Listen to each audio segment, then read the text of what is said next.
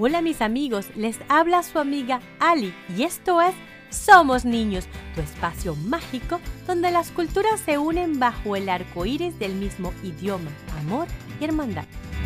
¿Están listos para viajar muchos siglos atrás a lugares nórdicos? Sí. No me pregunten cómo, pero encontré un barco y es mágico. ¡Wow! Un barco que formó parte de invasiones y aventuras. Este barco fue utilizado por una civilización llamada vikingos. Súbete y exploremos. Llegamos al siglo 900 después de Cristo. Los vikingos eran conocidos como personas altas, grandes, rubias, quienes llevaban grandes pieles y aunque por muchos años se pensó que ellos eran una raza pura, no es la realidad.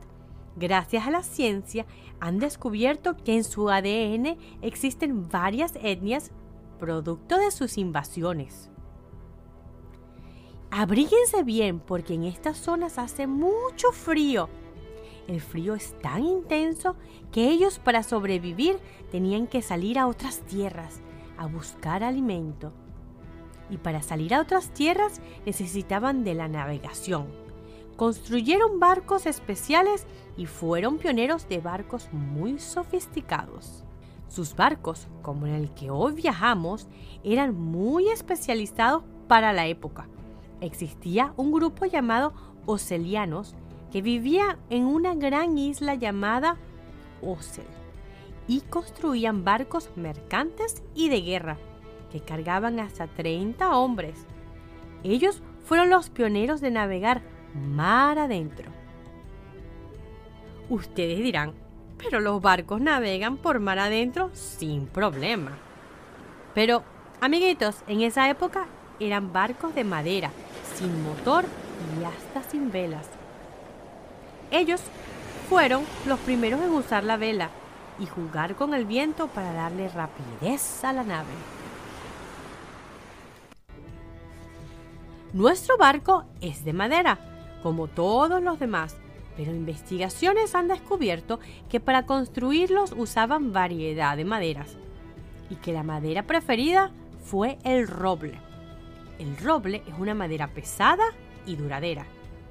El árbol de roble está asociado con el dios Thor de la mitología vikinga. Pero para barcos ligeros usaban otras maderas, como el abeto. Algunas colonias se dedicaban a una vida más pasiva de agricultura y comercio, pero otros tenían que salir a comerciar y a robar lo que no les pertenecía y por estos saqueos es que son recordados.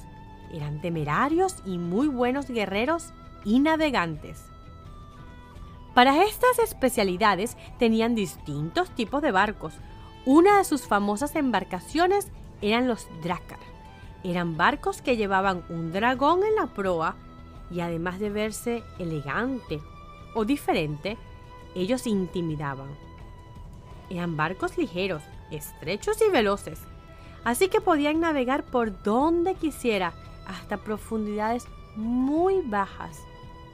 Como eran tan estrechos, no eran muy cómodos para vivir en ellos, pero ellos igual se las arreglaban y cruzaban el Atlántico. Cruzaron el Atlántico. ¿Cómo así?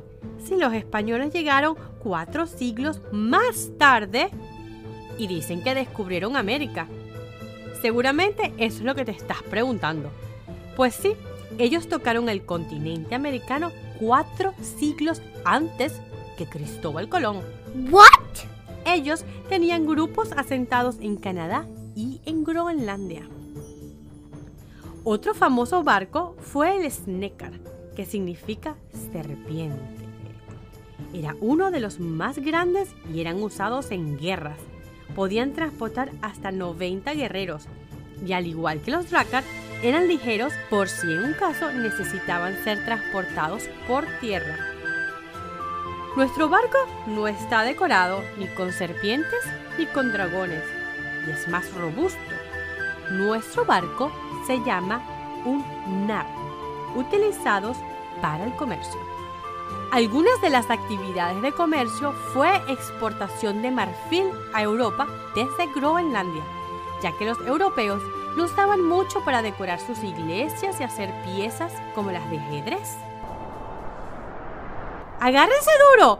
Como estamos en invierno, las tormentas son muy fuertes por aquí. Es por eso que esta población no sobrevivió. La tierra no produce, así que muchos se están yendo a otras tierras de Norteamérica o de regreso a Europa. menos mal estamos en un barco mágico y podemos salir de donde estamos cuando querramos. Observemos este barco. Su tecnología avanzada logró que ellos pudiesen cruzar mares y océanos. Estamos navegando ahora por la zona de Escandinavia, que conforman los países de Noruega, Suecia y Dinamarca. De estos países salieron estos excelentes navegantes para comerciar como para conquistar. Algunas de las ciudades que ellos conquistaron fue Dublín, en Irlanda y la región francesa de Normandía. Los vikingos tenían días muy duros, pero ellos siempre se lo tomaban con alegría y bebían una bebida como la cerveza, pero con miel y se llamaba hidromiel. Pasemos ahora por Dublín. Ese fuerte de madera que vemos a la orilla del río Liffey fue construido por los vikingos, porque Dublín se convirtió en una base para atacar a otros lugares del interior. Dublín durante los primeros siglos fue muy rica, porque habían muchos cristianos que construyeron hermosos y elegantes monasterios, que fueron saqueados luego por los vikingos.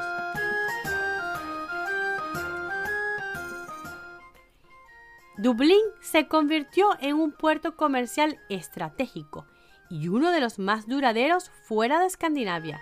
Y como ya se han dado cuenta, los barcos eran su especialidad. Y en esta época, el control de los mares y los puertos era de suma importancia. Así que la fabricación y comercialización de los barcos fueron sus fuertes.